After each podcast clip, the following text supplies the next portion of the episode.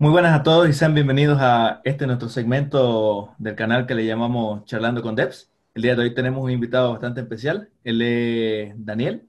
Él es actualmente, al menos en mi conocimiento, una de las personas que más está involucrada en el tema de software libre, el tema de open source y demás.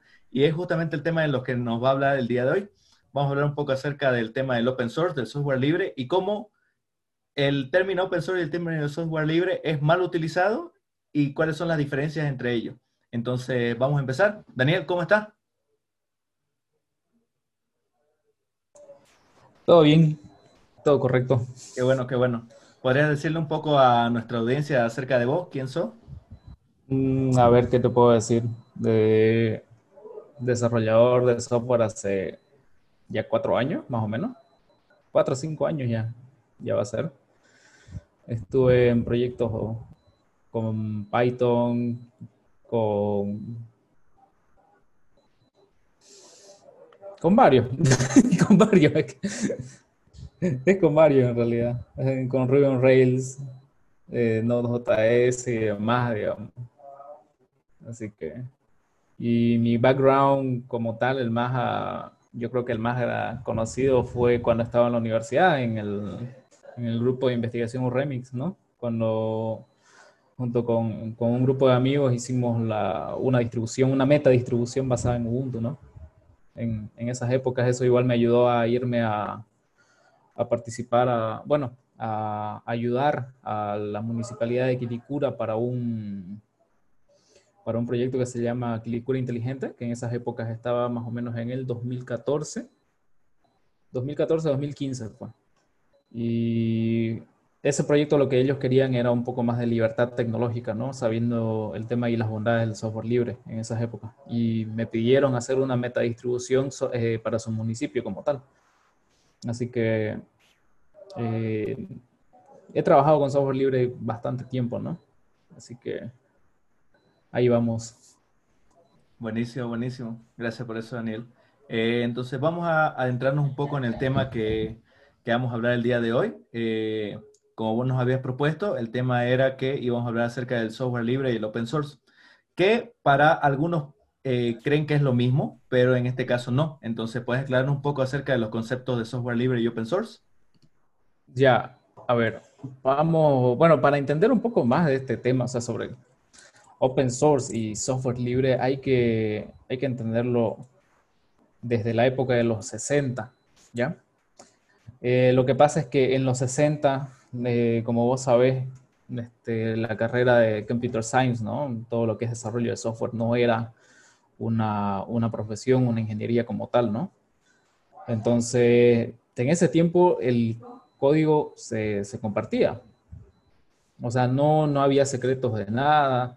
Eh, vos podías compartir tu código, vos podías eh, reutilizar ese código. Entonces, ya fue más adelante cuando compañías como IBM, eh, cuando empezaron a crecer ya con él, y la industria de software empezó a crecer, empezaron ya a como que proteger con derechos de autor el, el código que se generaba dentro de esos, de esos lugares, ¿no?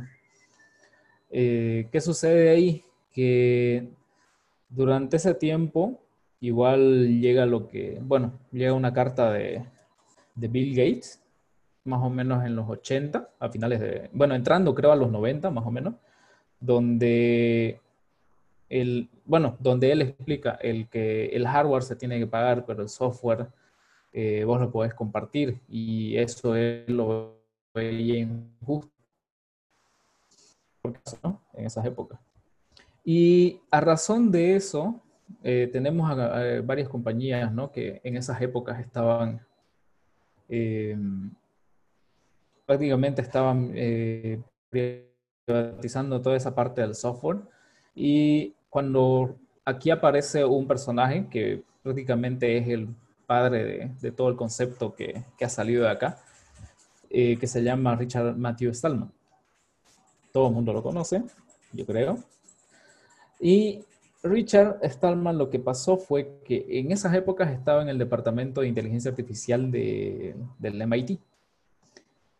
Él estudió física, él era físico. Y es un, el tipo era un capo en esas épocas, ¿no? Bueno, sigue siendo un capo. Entonces, eh, tuvo un problema con una, con una impresora que se trababa, pero no avisaba el, este, cuando se trababa, cuando, cuando había, este, bueno, prácticamente cuando no, no, no, se generaba ese error y no salía el mensaje.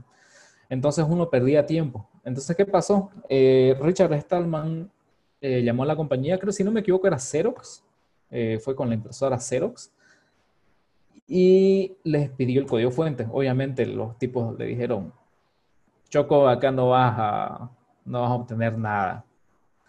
Entonces, a partir de eso, él deja el MIT, deja, deja el Departamento de Inteligencia Artificial y se pone a trabajar en ese, en ese campo. Bueno, prácticamente empieza con el tema de la, eh, eh, la, la, iniciativa de software libre o lo que se llama free software, ¿no? En donde él ponía el, este, cuatro libertades, que son, ahorita te, te las resumo.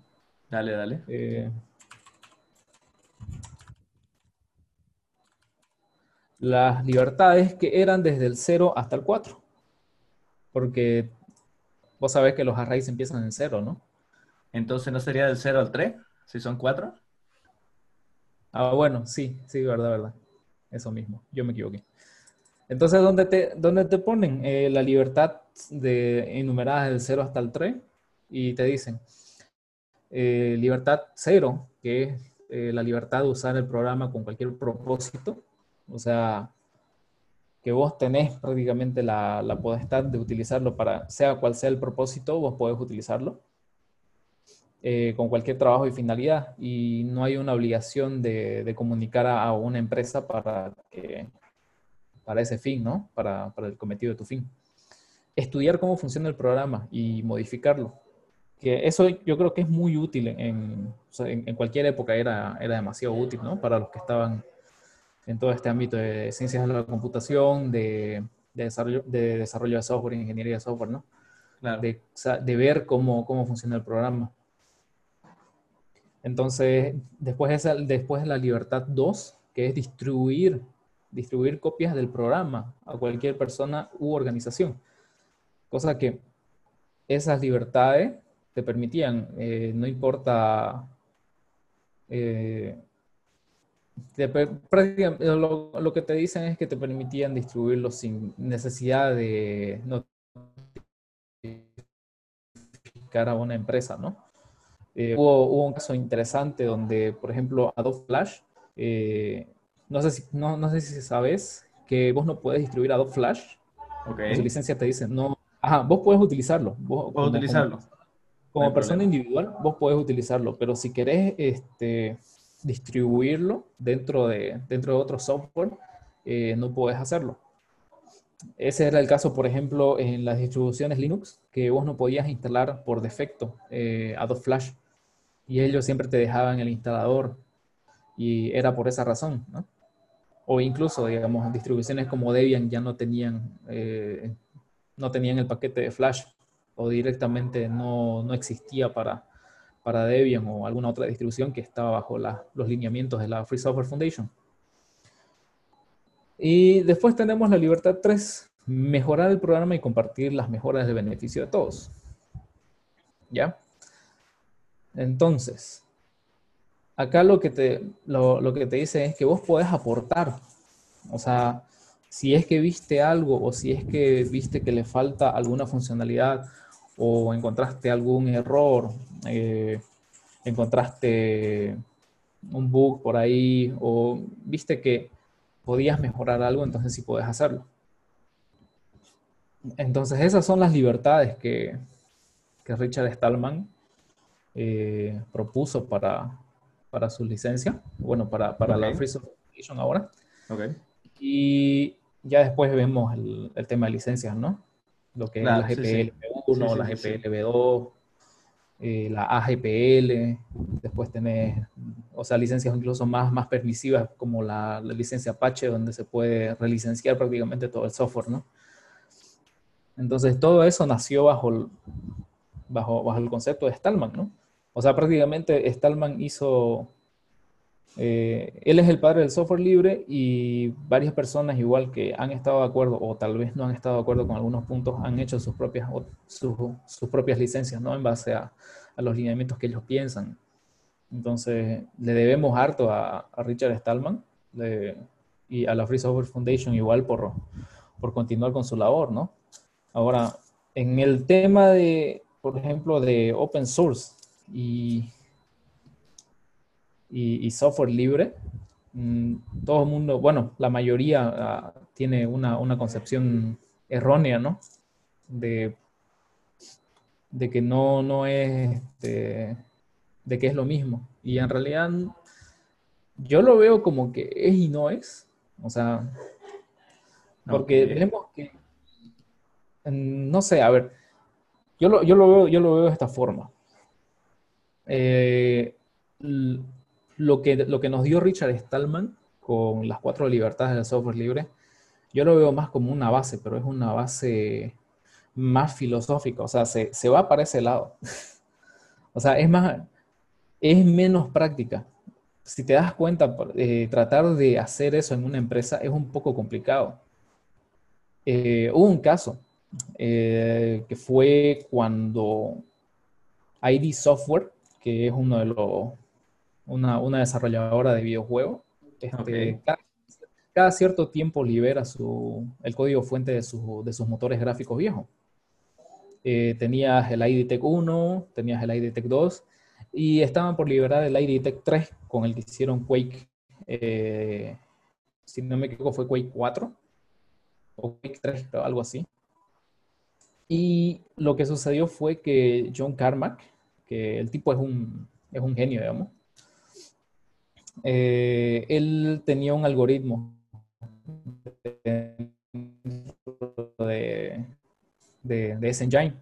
Y lo que pasó fue que ese algoritmo todavía estaba siendo utilizado en las nuevas versiones del, del IDT 4. Entonces, eh, había un conflicto de licencias. Entonces, ¿qué pasó?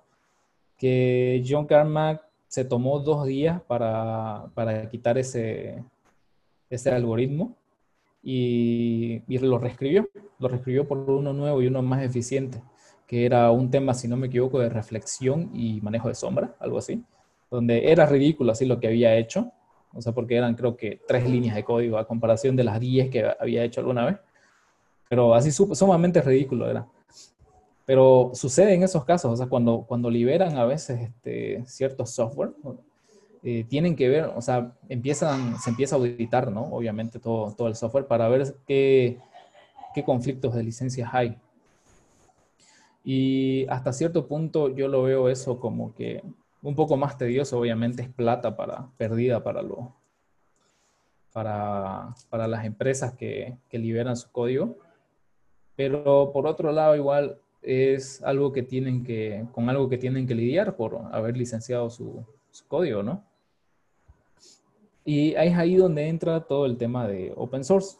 Ahora, open source es, empieza con, con nuestro queridísimo Eric, Eric Reynolds y si no me equivoco, bueno, prácticamente es, Eric Reynolds y Bruce Perens, que es otro, que es un, un empresario que igual estaba, está en, estaba en la metida, digamos, está en la movida de todo eso.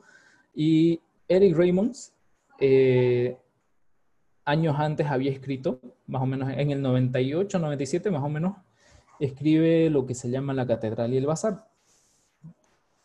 La Catedral y el Bazar es un libro, es un libro corto, eh, La Catedral y el Bazar, donde, donde Raymond trata de explicarte cómo, cómo es el tema.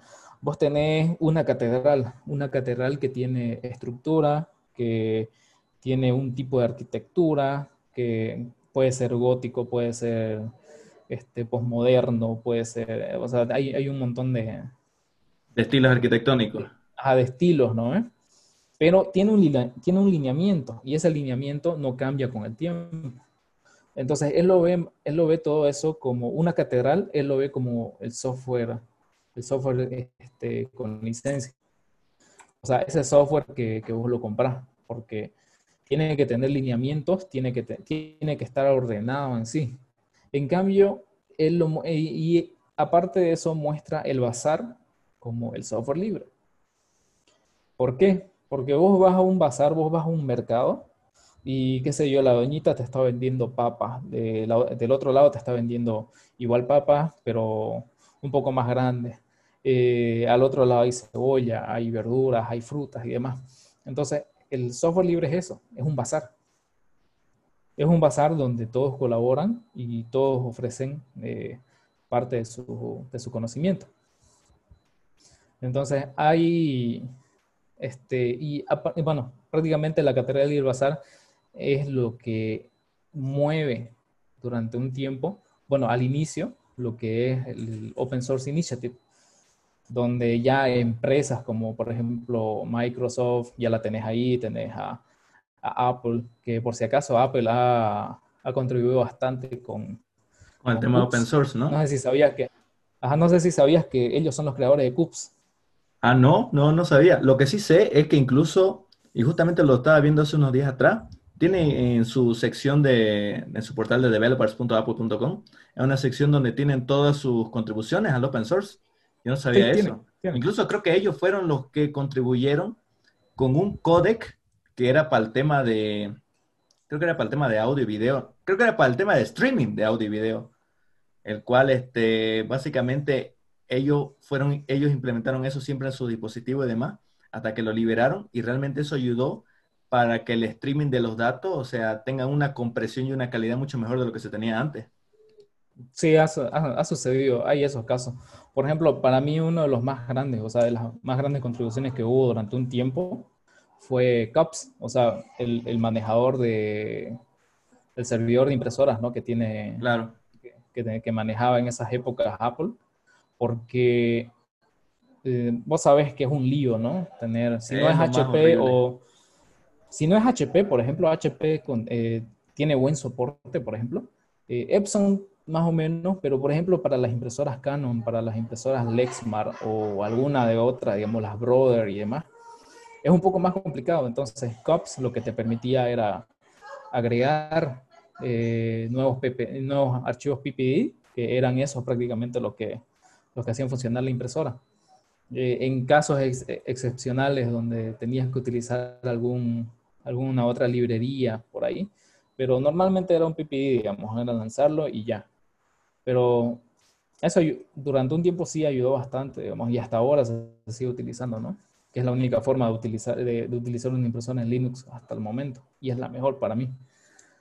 Eh, después hubo un caso eh, donde, no me acuerdo qué desarrollador, pero él lo puso en su blog, no me acuerdo eh, el nombre, Después, después yo creo que te lo voy a pasar. Eh, el tipo tenía, tenía dos hijas, dos niñas, que les compró, les compró laptops. Y él no utilizaba Windows. Así que lo que hizo fue instalarle eh, Debian en esas épocas. ¿Y qué pasó? Que las webcam para ver a su madre que estaba, que estaba trabajando en otros lados eh, no funcionaba. Porque sus hijas querían ver a su madre para las videollamadas, ¿no? Entonces lo que el tipo eh, hizo fue, empezó a escribir los drivers para, la, este, para ese modelo de cámara para de, las, de las laptops. Específicamente para ese. Eh, específicamente para ese, para ese modelo. ¿Y qué pasó? El tipo se emocionó y empezó a hacer drivers para, para, para por él, eh, Video for Linux.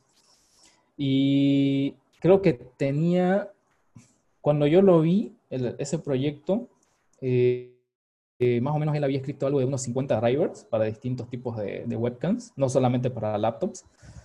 Y todo estaba así este, integrado ya al kernel Linux y demás.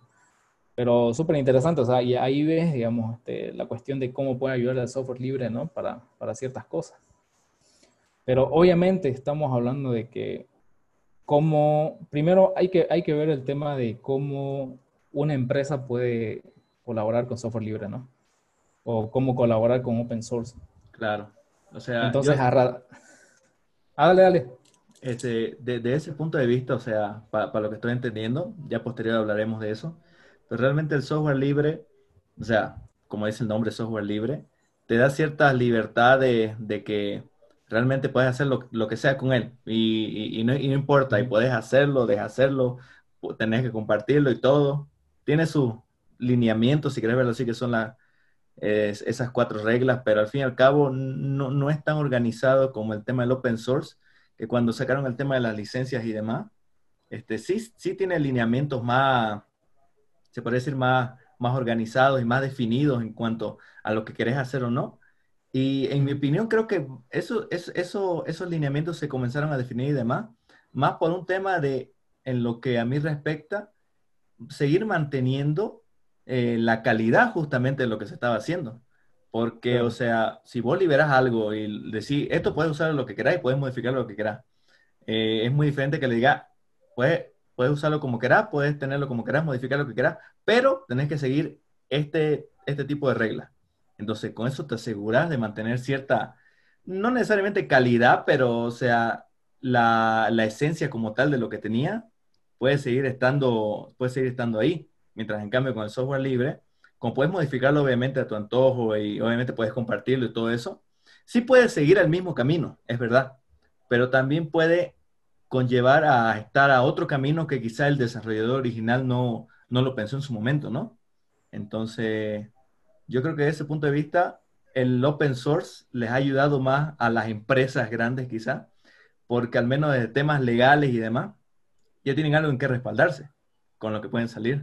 En cambio, si es software libre, no es tanto así, digamos. Un día puede llegar un loco que se pone a modificar todo eso y está bien, y al fin y al cabo va a salir su nombre, como que ellos fueron desarrolladores originales, pero en realidad ya eso se convirtió en algo que no querían, ¿no? Claro. Y es que para eso hay, hay ciertas cosas, digamos. Si vos como desarrollador liberás un proyecto, eh, vos tenés que tener eh, como moderadores, ¿no? Dentro de que, se fijen la calidad del código, que se fijen este, la, si es que no se sale de los lineamientos o si es que no ha puesto algún o, o no ha puesto lo, qué sé yo, algún código basura o algo que, que, perjudique, porque ha habido casos incluso donde han modificado, por ejemplo en Arch Linux, que hay bastantes paquetes huérfanos en, en AUR, que es, su, que su, su manejador de paquetes más grande que hay eh, hubo un caso donde, si no me equivoco, fue con un decodificador, con, un software. Era para, para, para, hacer transcoding. Metieron, metieron algo de, bueno, metieron un, un malware. ¿Y qué fue, lo malo? Que eh, obviamente se lo aceptaron al tipo sin haber visto el código. ¿Qué fue lo bueno? Que, cuando, que ya el paquete estaba, estaba limpio a la hora por toda la gente que estaba, estaba metida ahí. Entonces, de cierto modo, es verdad lo que, por ejemplo, lo que dice Linus Torvalds en cuestión del software libre. Él dice que mil ojos pueden ver muchas más cosas que solamente dos o tres. Y es por eso que, o sea, por ejemplo, el kernel Linux es uno de los de los proyectos colaborativos más grandes de, toda la historia, porque tenés contribuciones de, distintos países, tenés código de, muchas personas ahí y que está funcionando todo armónicamente. Entonces, y, pero por ejemplo, para eso se necesita orden y ese orden lo ha logrado Linux Torvalds, por ejemplo, y después tenemos a LibreOffice igual, que han logrado ese, ese tipo de orden, ¿no? Entonces, yo, yo creo más en cuestión de, ordenarse, ¿no? De, que si vos querés aportar a un, proyecto, tenés que adaptarse, tienes que adaptarte a, los lineamientos de ese proyecto. O sea, tampoco vas a ir a tus anchas para, para hacer y deshacer, ¿no? Claro, después vas a comenzar a romper todo así. Ajá. Descontrolado. Ahora, pero hay algo que, por ejemplo, eh, como por ejemplo lo que dicen es que no puedes ganar plata con software libre y demás, que eso es normalmente lo que, lo que se piensa. Sí. Pero en realidad es que software libre no implica que tiene que ser gratis.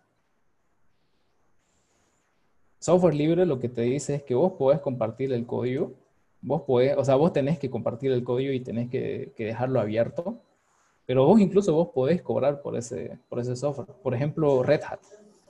Red Hat lo, que, lo que hace con los aportes de software libre, eh, por ejemplo, con, con ciertos proyectos, eh, son libres.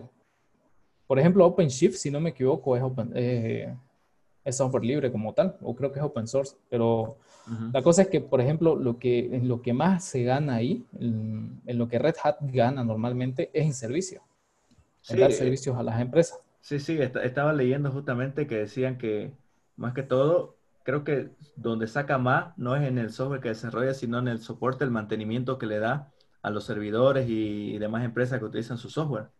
Entonces, de ahí sale. Claro, la mayoría de las, de las cosas que, bueno, de las empresas que hace, que he invertido en software libre es en eso. Prácticamente es, es vendiendo o haciendo servicios, ¿no?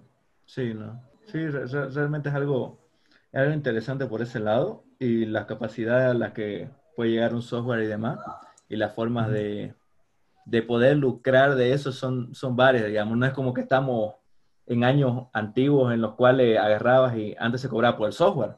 Ahora realmente eh, los mercados y los comercios estamos, estamos basándonos en un tema de cobrar por servicio, que pienso que es una idea un poco más acertada, porque algunas veces hay software que son una millonada, por decirlo así, y el adquirirlo este, se cierra a un grupo selecto, mientras que cuando lo tenés como un servicio, puedes abrirte más para que más personas puedan utilizar tu software, más personas pueden estar dentro de tu ecosistema. Entonces, pienso que es algo bueno, una movida que ha llegado justamente a estos años, gracias obviamente al tema del Internet y demás, pero que ha sido muy bueno por ese lado.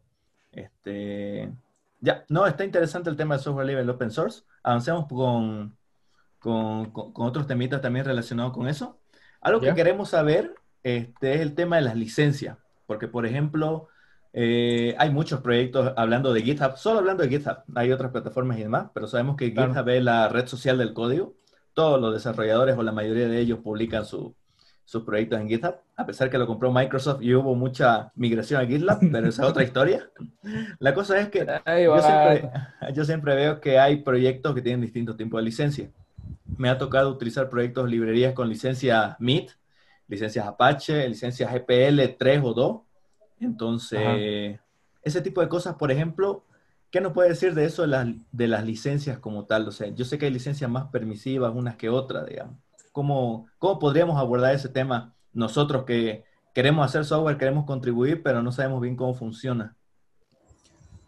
Eh, a ver, hay, varias, hay varios lugares, ¿no? Para, para ver todo eso. Eh, por ejemplo, el, si querés ver todo lo que es OSI, o sea, Open Source Initiative, ahí está, ahí está la página, ¿no? Para ver sus licencias, como, como son. Después tenés la GPL, eh, que es la más extendida hasta ahorita. Eh, la verdad, la, la, única diferencia, por ejemplo, de GPL, eh, la, primera, la primera versión tenía un problema con los con cómo se distribuía el software. Entonces, a partir de eso ya se lanza la versión 2, donde era sumamente, o sea, donde prácticamente te decía tiene que ser libre y no podés este, comercializarlo, por ejemplo. Y ya la versión 3, este, lo que te decía era que sí podés compartirla. A ver, aquí está. Eh, sí, era, era eso. Prácticamente era para integrar ciertas, ah, ciertas librerías comerciales, ¿no? Para, que se integren dentro de, de todo lo que es, de, todo lo que es software libre, ¿no? Pero hay varias, hay, hay hartas licencias, como por ejemplo la Apache, que es la más permisiva de todas. No, Free, FreeBSD. FreeBSD. Eh, licencia, la licencia de FreeBSD es, más, es la más permisiva, porque esa de ahí vos, vos, podés relicenciar todo. Por ejemplo, podés, tomar el kernel de FreeBSD y relicenciarlo para, comercializarlo. Oye, entonces es algo que, me deja hacer así como así. Sí, te, permite hacer eso. Apache creo que igual, igual te permite hacer eso. Eh, yo he visto licencias raras, licencias raras, ahora que hablamos de ese tema de la licencia. He visto incluso una licencia que se llama unlicensed, o sea, sin licencia. Pero es una licencia, o sea, medio raro. Y hay una chistosa, que no sé si es una licencia oficial, que no me recuerdo bien el acrónimo, pero creo que era algo así como que do whatever you want, digamos. Pero no sé. Eh, es que se llama do, do what the fuck you want to public license. Exactamente, entonces hay, hay, todo, hay todo tipo de licencia y en realidad es algo que vemos en muchos proyectos. ¿Vos cuál considerás que son, por decirte, digamos, las tres licencias más comunes que verías en proyectos de software a los cuales obviamente sean open source o sea software libre, digamos? Las tres más comunes. Mm, para mí, la más, la más extendida ahorita es GPL. Después está Apache y después está MIT. Sí, sí, he, visto varias de esas. Eh, yo, creo que hay, yo creo que hay que siempre tener cuidado con eso. Mira, yo, yo tengo uno que otro proyectos en GitHub y así, sinceramente, yo, yo los quiero dejar open source para que todo el mundo haga, haga lo que ellos. Y realmente la licencia que yo le pongo, siempre le pongo licencia al MIT porque lo que he leído al menos se ha acomodado a lo que yo he visto, digamos, pero, pero no sé. Yo creo que es la más, creo que es una también de las más flexibles por ahí, ¿no? Es flexible. Entonces. A es, bastante flexible para, para eso. Entonces, ese tipo de cosas. Ahora, hablando un poco acerca de los proyectos, justamente como estabas mencionando, en, en tu opinión, hablando ahora que estamos en 2020, ¿cuáles crees que son por ejemplo, los proyectos, algunos de los proyectos más importantes, hablando de software libre y hablando de open source, en esas dos, en esas dos temáticas, los proyectos más importantes. A ver. A este año. No importa si me decís uno de 1900 y tanto, ¿no? Pero lo que ver, que tiene más relevancia a día de hoy. De software libre, a ver, de software libre el que tiene más relevancia es el kernel Linux. Me la esperaba. Bueno, eh, a ver, bueno, en realidad, es, que en realidad sí es software libre, pero lo que pasa es que, por ejemplo, eh, la Free Software Foundation no lo toma como software libre, el kernel Linux. Ok. Eh, lo que pasa es que vos tenés blobs binarios dentro del. Ah, ya, ok. O sea, que son, que son firmwares eh, de, ciertas, de ciertas empresas que no están, o sea, bueno, que son solamente binarios. Claro, y como es binario, no podés ver lo que hay ahí. Exacto. Entonces, hay un, hay un proyecto que, si no me equivoco, se llama Linux Libre, que quita todo, todas esas, todas esas cosas. Ajá, quita todo eso. Pero, por ejemplo, el, después otro que más o menos haga, eh, que, tiene buenos años, igual que Linux, es eh, este, Hurt. No sé si conoces. Hurt, no, nunca había escuchado, creo. Hurt es un tipo de kernel, es un microkernel. O sea, ya, lo que, no hay que tener el kernel Linux, ya. Es, un, kernel monolítico, ¿no? Sí, sí, sí. Donde vos tenés que compilar tus, este, bueno, tenés que compilar tus librerías, tus, drivers y demás,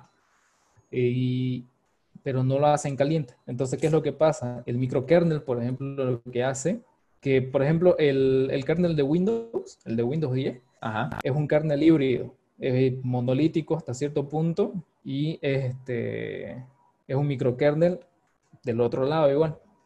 Es por eso que, por ejemplo, es, vos no tenés que reiniciar tu computadora para ciertos tipos de drivers. Es porque lo hacen caliente. Entonces, el, el, microkernel lo, que hace es, es, eso. O sea, trabajarlo todo en caliente donde vos puedas hacer cualquier cosa y, y puedas meterlo. Entonces, HURT es un proyecto de la, de la Free Software Foundation y de, Richard Stallman, que viene ya hace años ya. O sea, no ha salido ni siquiera una versión funcional como tal, y ya van años y años y años. Pero es uno de los proyectos más viejos o sea, de, de software libre que hay. Claro. Incluso Linus Torvalds se hace, se hace la burla donde dice, niños no consuman drogas porque si no van a terminar siendo desarrolladores del kernel Hurt. ese, ese Torvald. y de open source. Está, bien interesante. Hay que, hay, hay, que hacer, hay que hacer otro día, otra entrevista hablando de arquitectura de computadoras para, para tocar todo eso. Está, muy bueno. No, dale, seguí, open source. No, para, para, a ver, para de open source yo creo que Android. Android sí es Android, open source. ¿no? Android. Android. AOS, en realidad AOSP, eh, Android Open Source Project. Sí, sí, sí.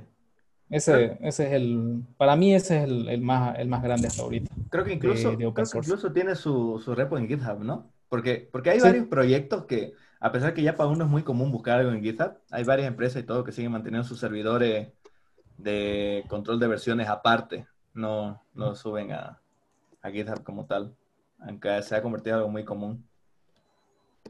Sí, no, de hecho Android tiene, tiene eso, o sea, hasta cierto punto sí es, eh, es open source, obviamente hay ciertas cosas, digamos, que no, que no las liberan. Pero lo que te permite hacer eso, eh, obviamente, son las famosas ROMs, ¿no? De, Android. Claro, sí. Ya obviamente el tema de los servicios de Google y demás es otra historia. Ajá, obviamente. Sí. O sea, a, razón de eso, por ejemplo, eh, nace CyanogenMod, por ejemplo, en... No me acuerdo cuándo nace, creo que nace el 2000... 2010, no me acuerdo bien. Déjame, a ver, déjame que lo busque. Dale, dale. No, o sea, ya no era bien interesante. Y fue muy triste que se muriera y que luego al, al tiempito, porque fue así típico, la típica de que se muere un día y es como que al otro día, ah, ahora nacimos nosotros, que somos lo mismo que ellos, pero mejorado y con más pilas y todo, y sale Lineage OS.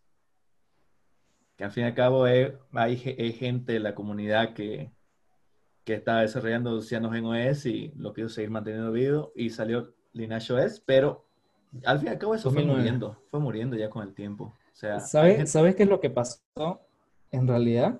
Eh, lo que pasó fue que, bueno, una, una de las tantas controversias que, que prácticamente hizo que, que, que, Lineage OS empiece, empiece como proyecto fue que Cyanogen Mod eh, publicó en su blog eh, una vez, fue, fue una publicación de un blog donde dice, ya somos una empresa. Fue algo así.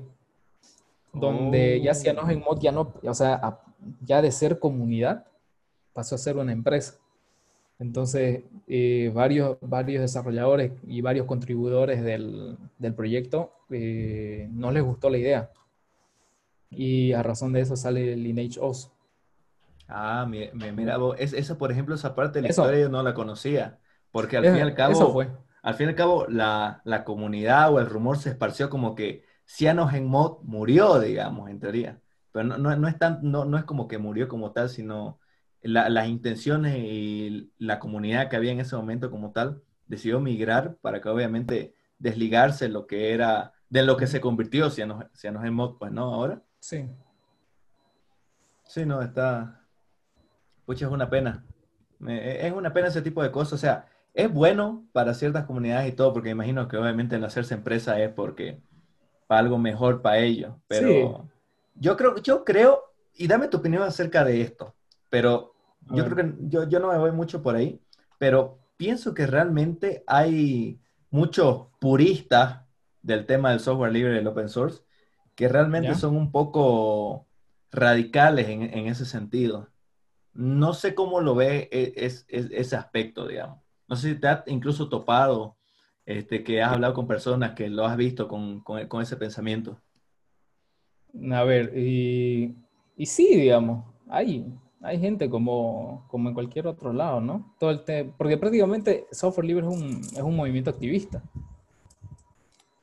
Sí, ¿no? Y ese movimiento, de hecho, es el, de cierto modo, el software libre como ideas, ideas socialistas, ¿no? Entonces, hay, hay ciertos conceptos y hay, hay, ciertas cosas, porque por ejemplo Richard Stallman es, socialista.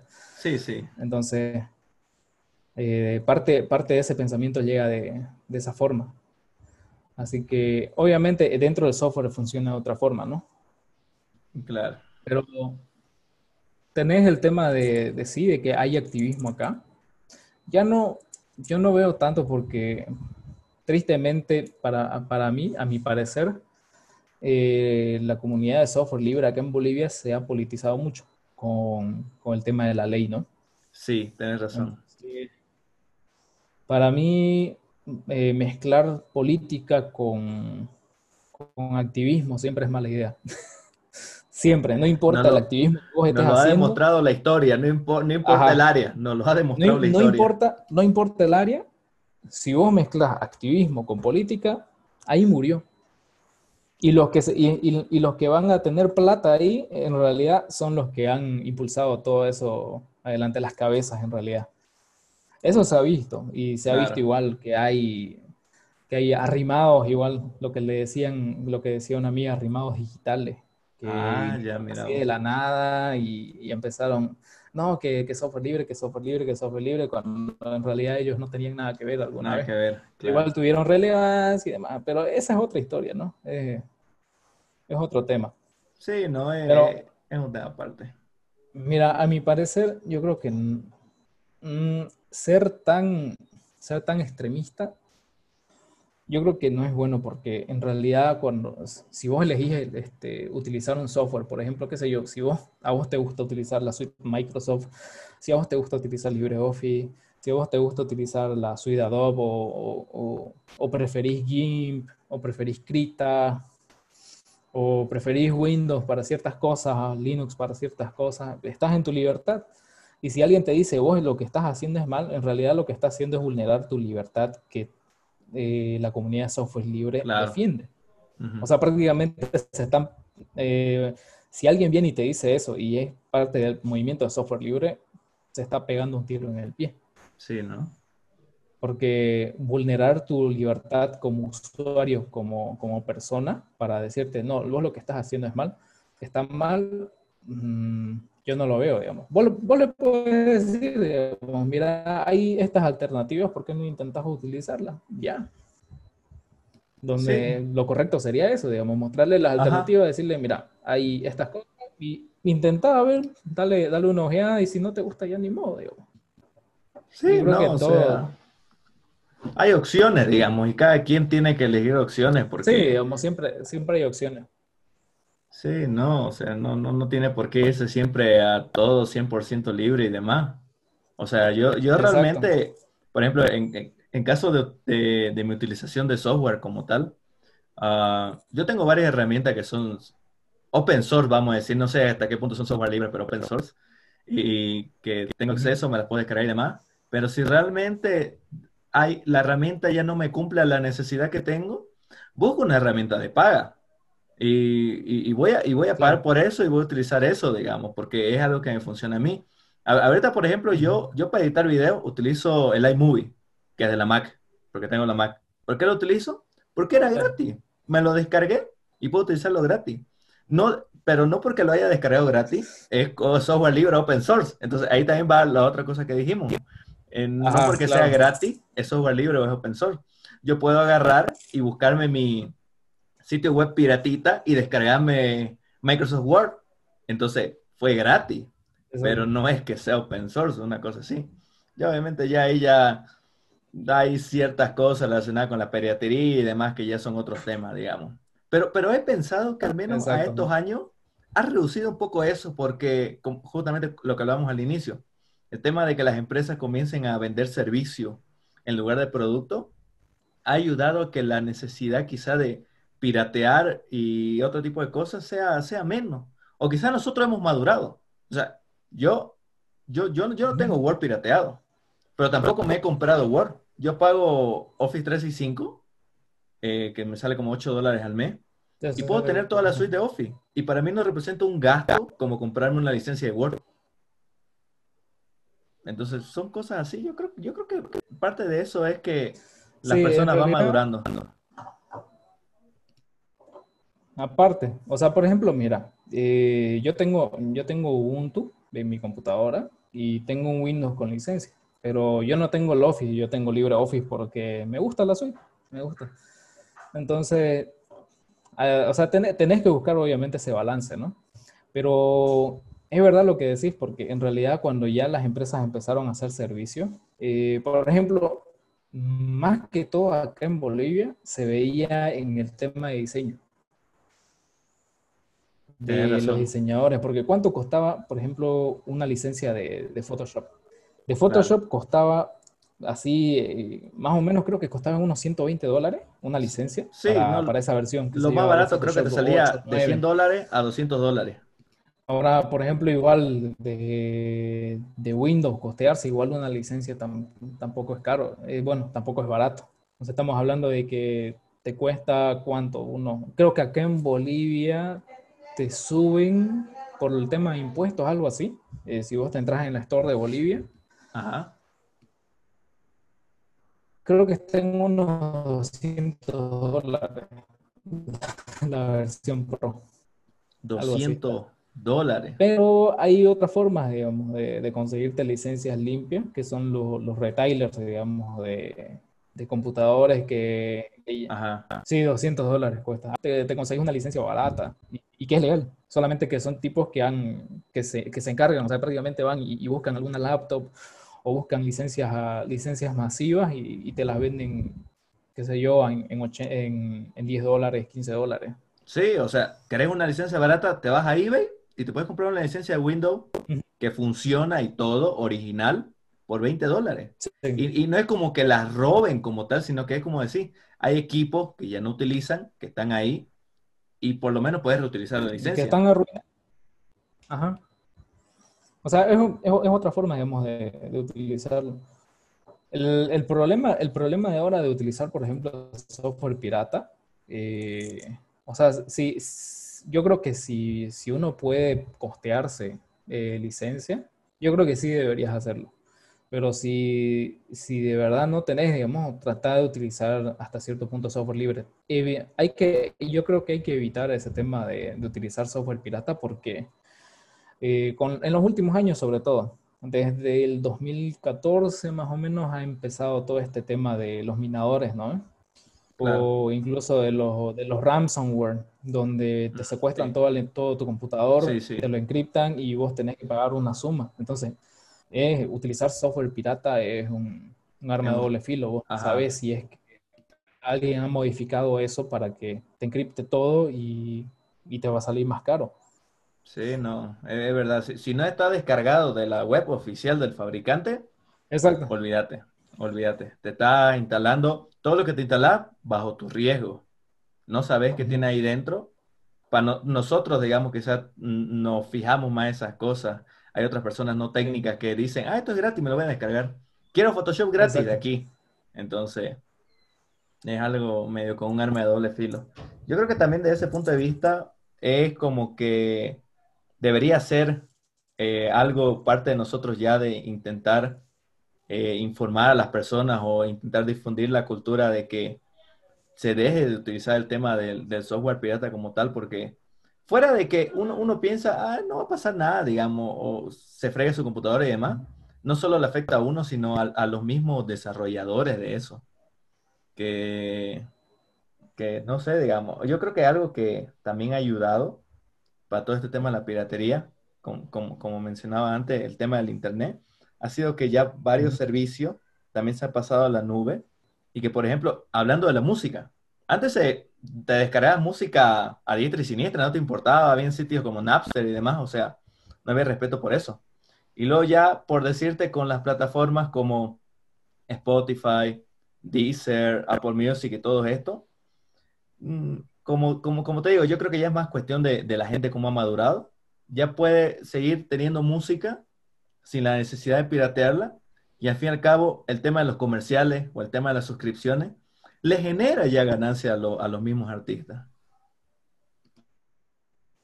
Entonces, algo así debería pasar también para los desarrolladores. Tenemos que comenzar a apoyar a todos esos desarrolladores que si no fuera por ellos, mm, no, bueno, en, realidad, pues, no, por ejemplo, mira, en, esta cuestión de, Spotify, digamos, ya, ya nos estamos saliendo por las ramas, pero ya, a ver, de Spotify creo que, sí.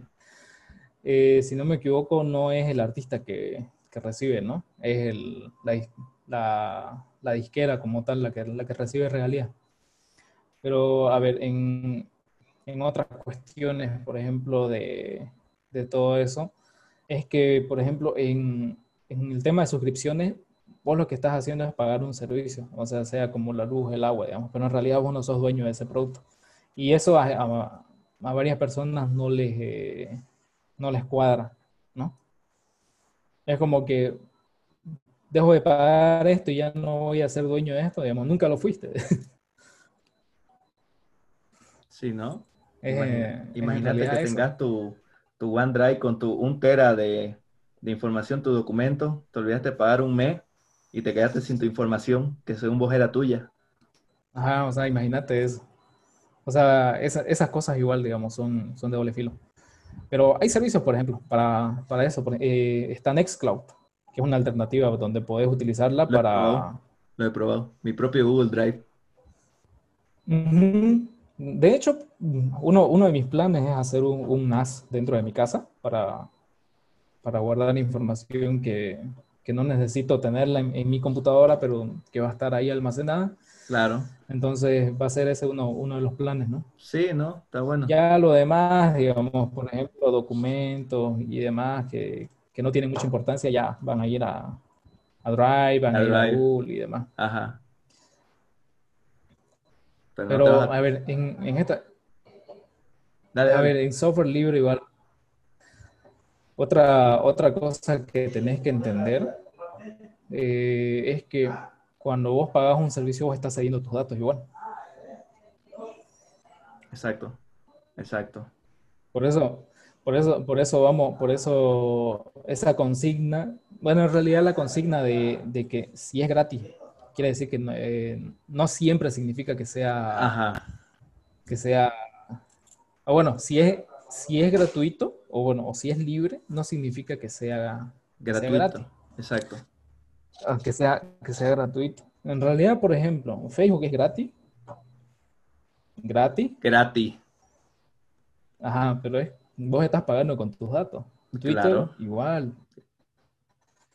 Eh, Google, igual. Igual. De hecho, en estos momentos estamos estamos hablando de esto y, y, seguramente el, teléfono está captando el audio y más adelante nos va a salir publicidad de servidores, nos va a salir alguna cosa. O, sí, no, lo más probable. Algo relacionado con lo que estamos hablando. Lo más probable, me ha pasado.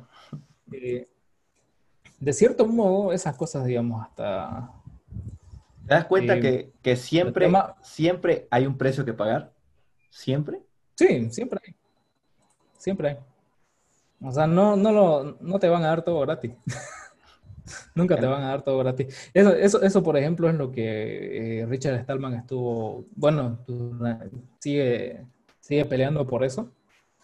Eh, por ejemplo, cuando vino acá a, acá Santa Cruz para dar unas charlas, eh, él, todo lo que vos, todo lo que vos grabaste, por ejemplo, tenía que ser en, en un formato abierto. O sea, puede, podía ser en OGG o podía ser en OGB o en algún otro programa, por ejemplo, Matroska, que, que es igual libre. Ah, el Matroska es el MKB, ¿no? En MKB, MKB, de los rusos, ¿no? Ajá, de los rusos. Y después otro, eh, si es que estabas haciendo alguna transmisión, eh, yo me acuerdo que estaban haciendo una transmisión esa vez en la NUR y Richard Stallman les preguntó, ¿esto es lo que ustedes están están poniendo ahora mismo, está yendo a dónde, eh, dónde lo están, dónde están haciendo este, este streaming. Y no, pues los tipos le dijeron, eh, esto está yendo a, a, Facebook. Si no me equivoco, era. No, no tenía Facebook en esas épocas live. Eh, si no me equivoco, era, era Twitter, en Periscope. Ah, en Periscope, ok. Ajá, en Periscope. Pero. Y después lo iban a subir a YouTube. Y ahí, no, ahí empezó, así él dijo, eh, no, no, no, ustedes no pueden grabar porque yo no quiero que mis datos vayan allá, yo no quiero que mi imagen vaya, vaya a los servidores de Google, porque, por, y, empezó a dar razones, obviamente, ¿no? Claro, obvio. Eh, o sea, tiene, tiene, tiene su idea, pero en parte sí tiene razón, porque vos estás cediendo tus datos y vos no sabes qué están haciendo con tus datos. Sí, ese, ese, es un tema, de, ese es un tema del, del, eh, del, software con, con, licencia. Vos no sabes qué están haciendo con tus datos o, o, el uso de datos que vos estás haciendo. Pero, es que sabes que a día de, de hecho, por ejemplo, eh, este, te decía, a día de hoy, imagínate, o sea, ahorita para empezar, le estaba mencionando el tema de la transmisión o el tema que yo grabe con mi cámara el tema que yo digo un audio en mi teléfono que tiene Android.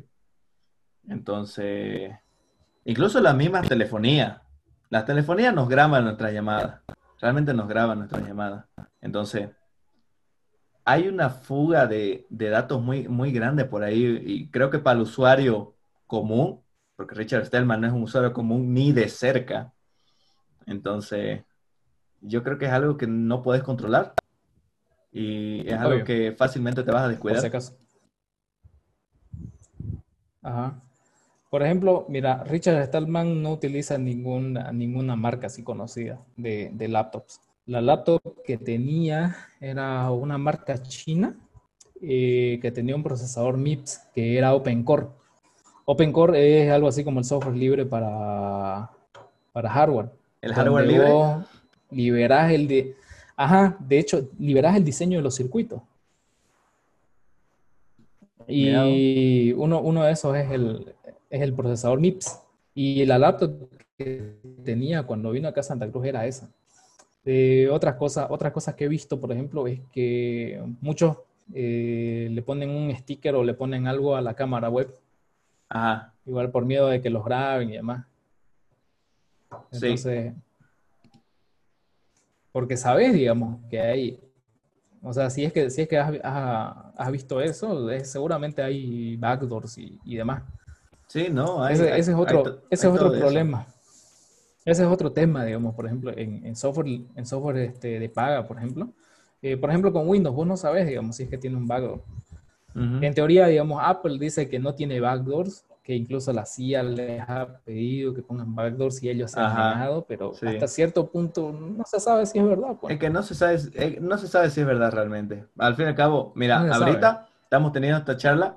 Yo estoy mostrándote mi, eh, mi transmisión, mi imagen, con la cámara de mi teléfono. Mi portátil siempre para cerrada, porque yo comparto un monitor externo. Entonces mi cámara nunca me ve en realidad. Yo tengo que poner mi teléfono para que transmita.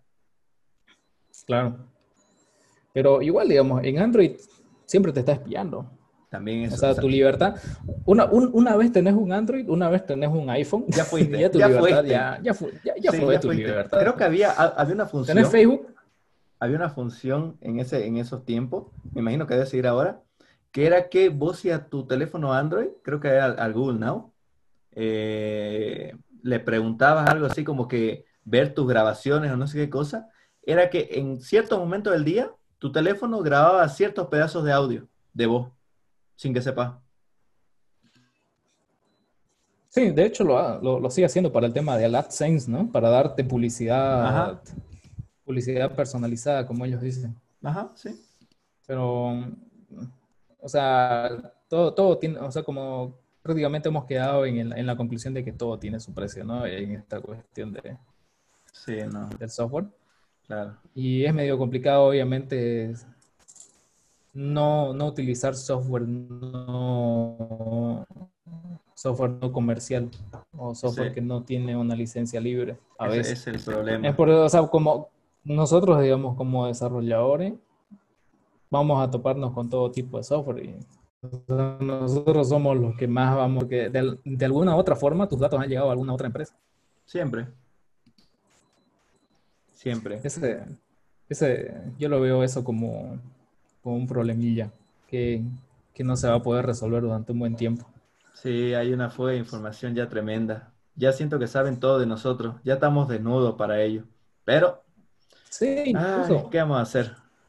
Incluso ha seguido, ha, seguido digamos, tus datos aquí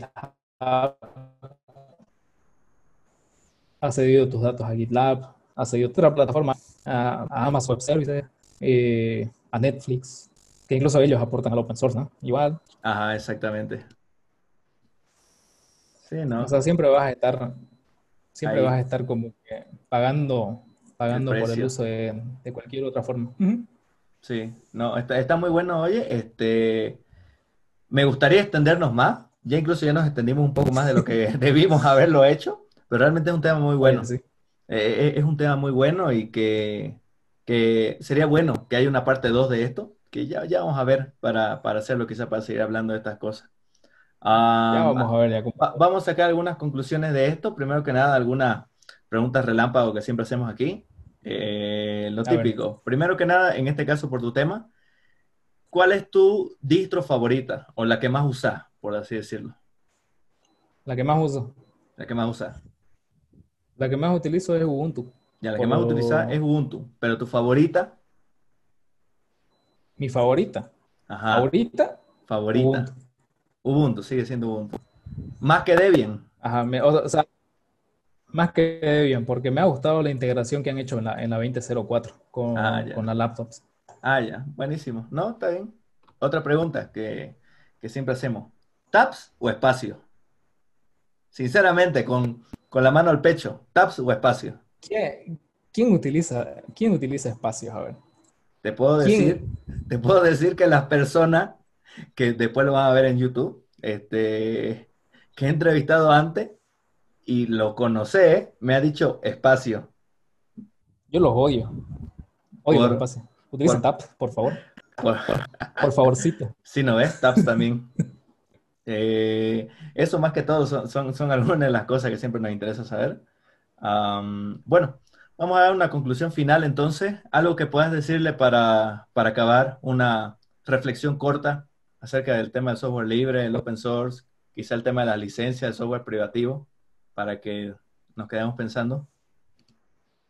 Mm, a ver, de, software libre, hay, que darle una oportunidad, ¿no? Como, sea como desarrolladores o como usuarios. Hay que tratar de utilizarlo, hay que tratar de ver alternativas. Eh, si es que eh, si es que encontraste algún buen software y, y, cubre tus necesidades, está perfecto, digamos. Pero si ya sobrepasa las necesidades que tenés, entonces obviamente tampoco te vas a quedar y te vas a frustrar en, solamente utilizar software libre. O sea, yo creo que hay que, hay que tener un, equilibrio en eso, o sea, en el tema de funcionalidad más que todo, y, ver qué te conviene. O sea, si, si quieres utilizar software libre porque te hace como, perfecto. Y si encontraste algún software de paga y te gusta y lo compraste, perfecto. O sea, es tu libertad como tal. Buenísimo, buenísimo. Gracias por eso, Daniel. Para finalizar, este, tus redes, ¿dónde la gente te puede encontrar para preguntar, molestarte, mandarte hate, no sé, algún lugar? Mm, yo creo que en GitHub. En GitHub, ok. En GitHub. Ya, vamos, a, vamos a pasar tu usuario de GitHub entonces por ahí para que puedan ver algunos de los proyectos en los cuales has aportado y demás. Y gracias, gracias por habernos acompañado eh, el día de hoy. Igual vamos a organizar para otro día poder hablar justamente de estos otros temas y quizá para hablar de otros temas que también causen más, más polémicas como este. Buen tema, por si acaso. sí, es, bastante interesante hacer esto, estos temas porque no hay mucha gente que, bueno, incluso en estas épocas, ¿no? Hay gente que todavía ignora todo, todas estas cosas. Sí, sí, la verdad que sí. Y bueno, eso, eso sería todo por hoy. Gracias a todos por habernos acompañado y nos vemos en la próxima.